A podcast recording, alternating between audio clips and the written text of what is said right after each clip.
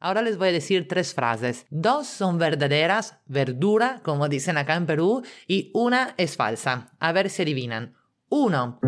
Existe un foco que está prendido hace 120 años. Con foco me refiero a la bombilla de la luz. Dos.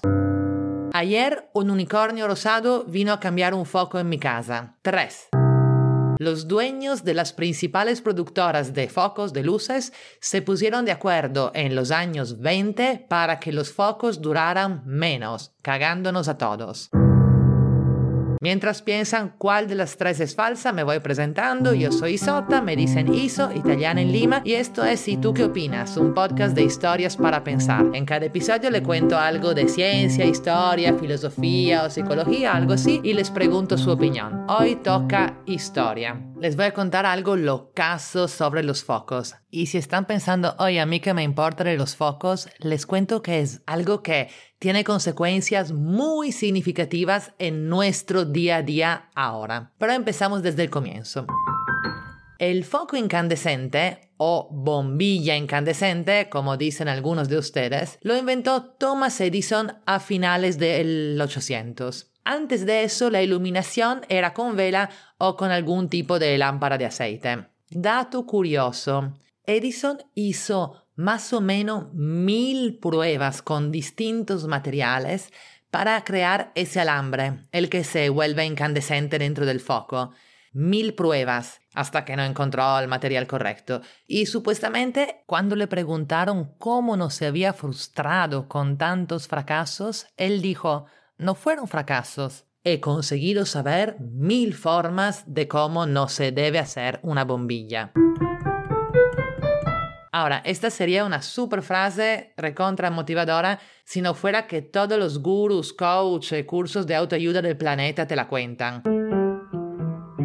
Así que yo ya siento que se volvió un cliché, la verdad. La van a escuchar por todo lado. Pero igual, mis respetos a Edison. Y otro dato curioso siempre sobre él es que el mismo Edison también inventó el fonógrafo. Imagínense, o sea, antes de él no había forma de grabar o reproducir sonido.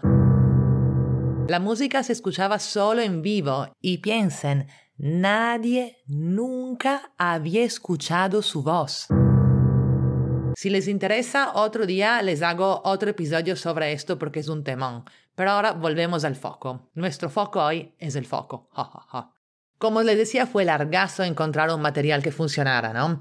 Pero cuando lo encontraron, varias personas encontraron otros materiales que funcionaron muy bien y todo fue mejorando, mejorando, mejorando hasta el punto que uno de esos primeros focos todavía sigue prendido.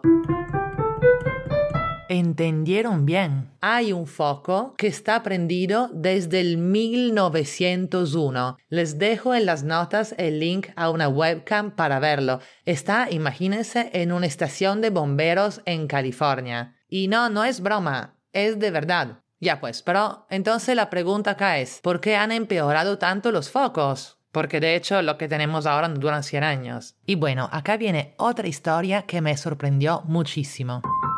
En el diciembre del año 1924, justo en el periodo de paz entre las dos guerras, se reunieron en Ginebra, Suiza, los representantes de los principales productores de focos del mundo, que eran Osram en Alemania, Philip, holandesa, General Electric, la francesa Compagnie de Lamp, Tokyo Electrics y otras todos. Y en esa reunión de hace 100 años, mientras que, acuérdense, ya estaba prendido ese foco del cual le hablé de la estación de bomberos en California, el que sigue funcionando ahora, esos empresarios estaban recontra preocupados y se hacían esta pregunta. Una vez que hayamos vendido focos a todos los que los necesitan, ¿qué hacemos? ¿Cerramos?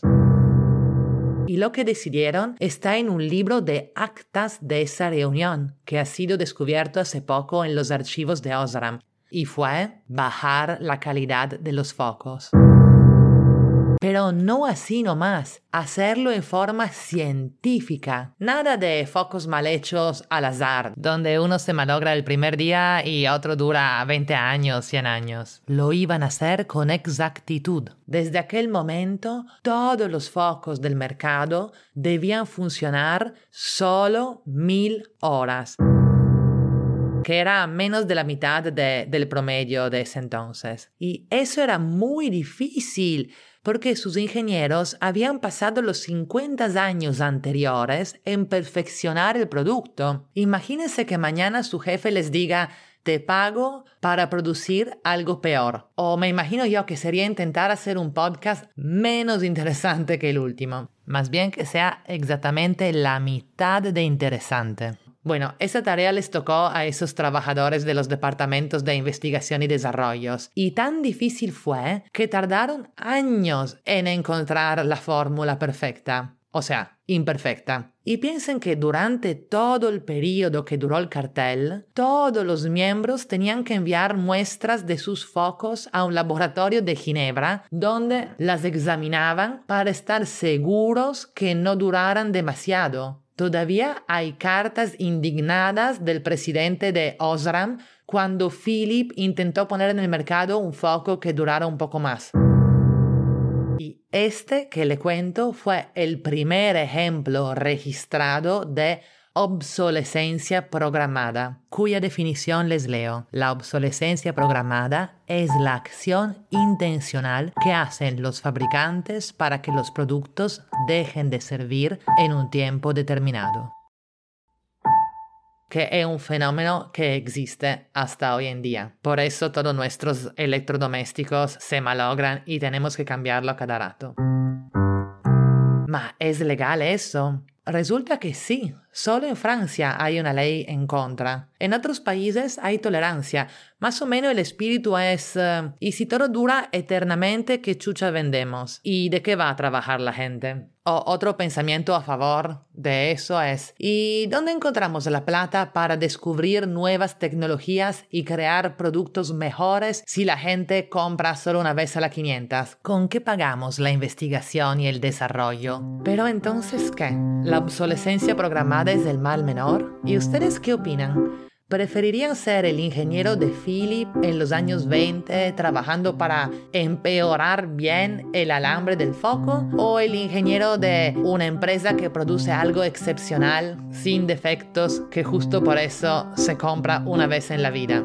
Por favor, si sabrían cuál opción elegir, díganme. Y si tienen amigos con los que quieren debatir estos temas o cuya opinión les interesa, compártanle este episodio. En verdad no saben cuánto me ayudan compartiendo. Me motivan a hacer un trabajo cada vez mejor, en vez que cada vez un poco peor. Y nada, si les gusta eso, suscríbanse por favor por la misma razón en Spotify, YouTube o donde sea que escuchan podcast. Porque solo suscribiéndose se van a enterar de cuando salen nuevos episodios. Y se vienen varios y de muchos temas que espero les interesen. Un grande abrazo a todos.